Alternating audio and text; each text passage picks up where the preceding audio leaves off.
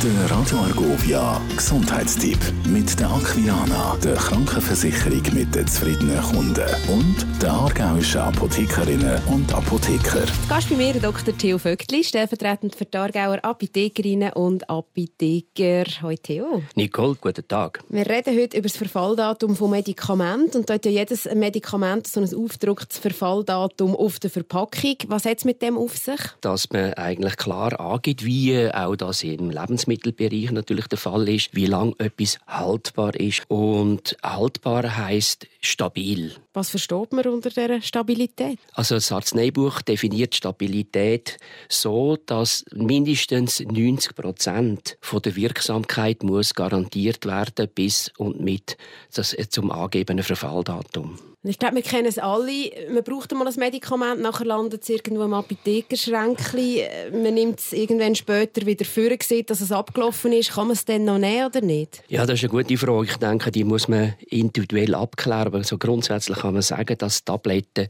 natürlich relativ weit und lang haltbar sind. Die sind ja, Tabletten ist ja auch im Prinzip eine stabile, sehr stabile Form.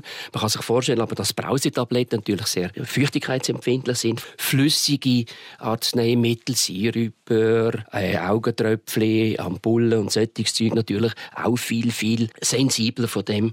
Und natürlich sterile Zubereitungen, die können bakteriell nachher infiziert werden ist auch natürlich ganz etwas anderes. Wir haben daheim unsere Medikamente in einer Box, in einem Kasten. Ist das äh, richtig so oder muss man da noch sonst auf etwas schauen, wie man Medikamente lagert? Die Lagerung sollte natürlich nicht im Kästchen, im Badzimmer, das ist nicht vergessen, das ist nicht völlig falsch. Nein, die Medikamente sollten im Prinzip dunkel und kühl gelagert werden. Und wenn wir zurückgehen auf äh, das Verfalldatum, das Verfalldatum hat natürlich hauptsächlich rechtliche Gründe. Also ich würde sagen, im Notfall dann kann man auch etwas, so eine Tablette so nehmen, äh, auch wenn es jetzt abgelaufen ist.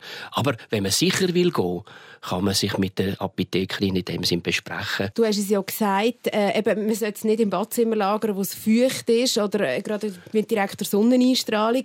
Gibt es sonst noch irgendetwas, was man muss beachten muss? Das Ablaufdatum, wie überall, ist ein rechtliches Problem. Jeder Fachmann muss im Prinzip sagen, nichts nach dem äh, Verfalldatum. Aber ähm, hast sicher auch schon mal ein Joghurt gegessen, das zwei, drei Tage über dem Verfalldatum war. Man kann, man kann sich beraten lassen in dem Sinn und dann äh, denke ich, kommt man sich zu einer vernünftigen Lösung.